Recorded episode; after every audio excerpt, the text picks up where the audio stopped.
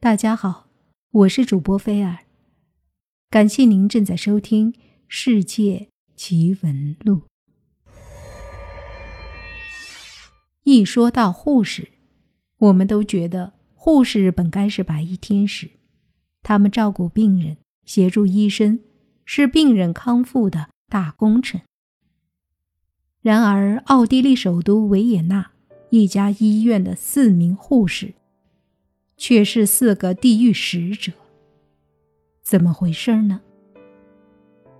坐落在维也纳豪华住宅区的兰兹总医院是一家闻名遐迩的老牌医院。它创建于1913年，院内绿草成荫，古木参天，环境优雅。古色古香的大楼里共有一千三百多个病床。医疗设施和医疗水平都堪称一流。这家医院以照顾老年病人为主，所以院中收留的大多是久病不愈的老年病人。医院的性质有点像老年安养院。兰兹医院的四楼一号病房有九十五个床位，专收七十岁以上的老年病人。自从一九八三年以来，这里经常有一些老人莫名其妙的死去。医院死人本不足为怪，况且死的都是年老且久病不愈的老人，因此起初人们对此并未引起重视。后来猝死者越来越多，有些比较细心的医生和医护人员就觉得有点奇怪了。尤其是一些主治医生发现，某些病人虽然久病不愈，但并没有足以致命的原因。往往在前一天检查时还好好的，第二天早上却被发现已死在病床上，而解剖尸体又查不出什么原因。一些病人家属也反映，老人白天还能在花园里散步，精神状态也很好。可是，一夜间就突然死去了。院方接到这些反应后，觉得情况可疑，便采取措施加强检查。一次，在解剖猝死老人尸体时，发现死者肺部有大量积水。在以后的多次解剖中，都发现有类似的情况。尽管医生们都心存疑团，但由于肺部积水，属于老年病人的常见病症，因此他们的死始终还是一个谜。时间到了一九八八年七月的一天，兰兹医院的一位医生下班后约了同医院的一位护士一起去酒吧喝酒。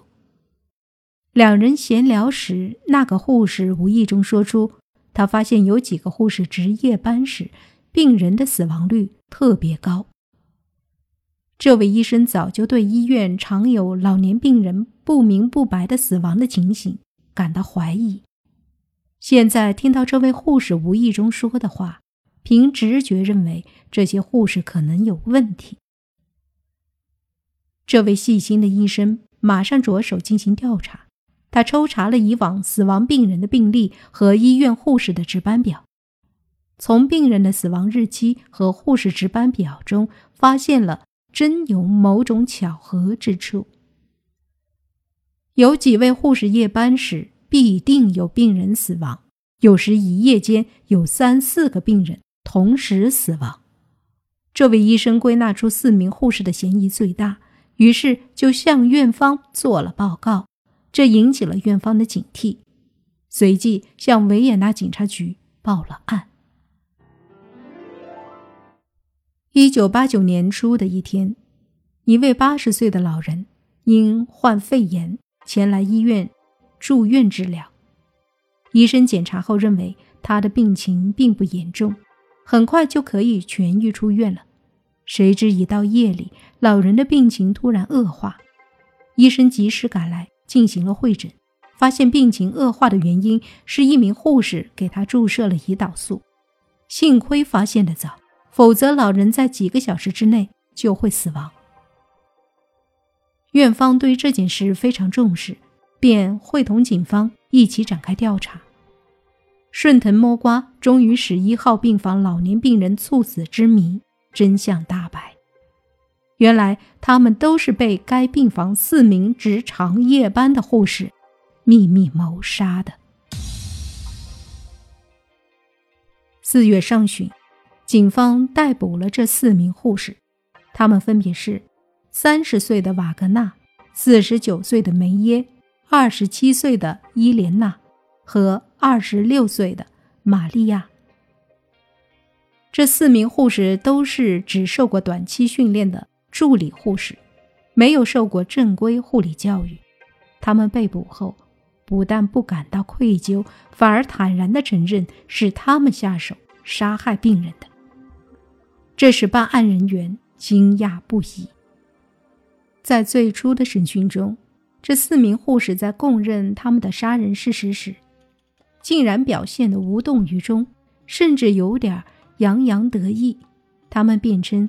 他们杀死那些老年病人，完全是出于对他们的怜悯，是为他们实行安乐死。这些老人已是风烛残年，在巨大病痛的折磨下，肉体上和精神上都遭到难以忍受的痛苦，让他们早日进入天国，不失为一种人道主义的做法。他们不愿看到病情危重的老人在痛苦中挣扎。他们还坦诚，他们都是利用夜间值班时下手，杀人方法看情形而定，如给不患糖尿病的老人注射胰岛素，或者强行捏住老人的鼻子灌水，让水进入肺部，从而使他们窒息致死，或者给老人服过量的。安眠药等等。警方严正指出，被杀害的老人并非个个都是身患绝症，而且他们所采用的致死方法往往使病人遭受更大的痛苦。在大量的犯罪事实被揭露后，这四名护士的供词开始漏洞百出。最后，他们不得不承认，他们起初只是杀死些无法治愈的老人。发展到后来，凡是他们觉得看不顺眼的病人，一概让他们去见上帝。警方及心理学家认为，这些护士杀人的主要原因有两个：一是工作压力太大，二是人格异常。他们作为助理护士，月薪只有六百多美元，比合格护士要少将近一半，但他们的工作量却很大。平均两名护士要照料三十个病人，而且还要值长夜班。长期沉重工作压力之下，令他们的精神负担极重。为了减轻工作压力，便萌发了把病人除掉的念头。主犯瓦格纳就是在这种情况下，首先向久病不愈的老年病人下手的。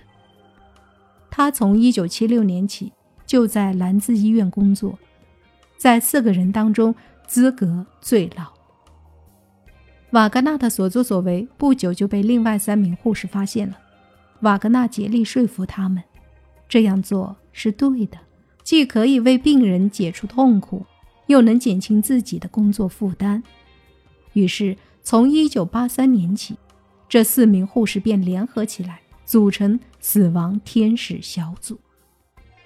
他们通常在病人深夜熟睡时下手，一次一个，有时两个。如果谁害怕了下不了手，就由瓦格纳亲自动手。起初，他们的行刑还有点标准，都是选择真正无可救药的病人下手，而且往往是隔几个月才解决一个病人。由于院方一直未起疑，他们的胆子越来越大。他们经常在医院附近的小酒店或咖啡馆里密谋，确定下一个谋杀对象。被他们杀害的人数越来越多，到后来每个月都要杀死好几个病人。时间一久，这些死亡天使的人格开始产生异常。他们自认为是掌握生死大权的上帝，完全凭自己的喜恶来决定要杀死哪个病人。令人惊异的是，这几个貌似温柔可亲的护士，若无其事地向审讯人员述说他们的犯罪行为，一边说，一边还当场表演起来。这四名护士承认，他们在六年中一共杀死了四十九名病人，其中瓦格纳一个人就杀死了三十九人。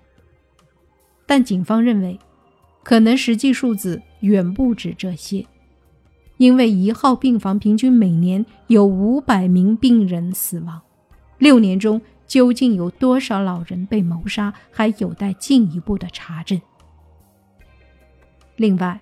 警方还怀疑，除了被捕的这四名护士外，说不定还有更多的护士也干过这种杀人行为。在以后的审讯中，被告之一的伊莲娜揭发说：“我敢肯定，瓦格纳一个人就杀害了二百个病人。我们一号病房死亡的病人在全院里是最快最多的，人们把它叫做‘死亡站’。”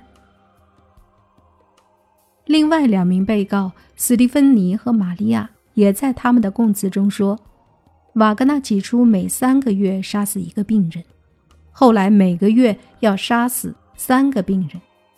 一些报纸揣测，死于这四名护士之手的老人至少有三百个。这起护士谋杀案披露后，在奥地利乃至整个欧洲引起了极大的震动。维也纳警察局长杜格称之为奥地利犯罪史上前所未有的谋杀事件。瓦格纳等人罪孽深重，已锒铛入狱，而兰兹医院管理松懈、监督不周，也受到了社会舆论的强烈谴责。该院护士经常抱怨工作量太大，院方却一直未予以改善。医院在管理上最大的疏忽是，护理人员竟然可以随时取致命的药物，并将它注射到病人身上。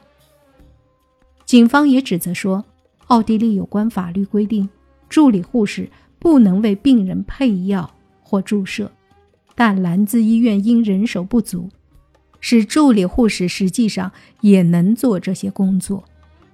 在一片指责声中。兰兹医院陷于一团混乱，不少死者家属纷纷冲进医院追究院方责任，要求给予巨额赔偿。有些死者家属甚至向法院提起起诉。该院享有盛誉的弗伦兹医生感慨地对记者说：“这一事件是建立在护士与病人之间信任上的整个基础。”彻底崩溃了。一九九一年，瓦格纳、伊莲娜被判处终身监禁，梅耶和玛利亚分别判处二十年和十五年的监禁。二零零八年，四个魔鬼被释放出狱。